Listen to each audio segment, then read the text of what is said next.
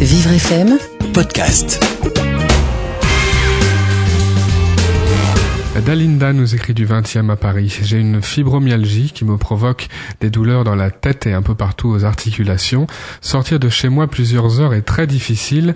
Euh, comment faire des rencontres? Les hommes peuvent-ils comprendre ça? Dalinda, euh, est-ce que les hommes pourront comprendre ça? Moi, j'ai vu des couples où certaines femmes avaient des fibromyalgies et les hommes étaient tout à fait capables de le comprendre. Maintenant, je pense que euh, il faut essayer différents traitements. On le sait pour la fibromyalgie. Alors, je dis pas que ça traite, mais je dis que ça soulage.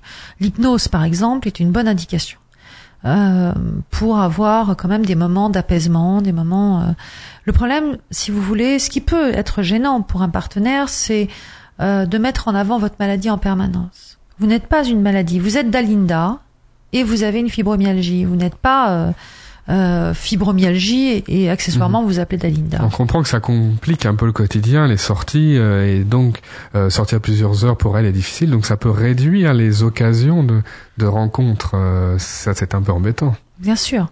Maintenant, il y a d'autres possibilités de rencontres, notamment Internet. Ça peut être une solution adaptée pour, pour elle.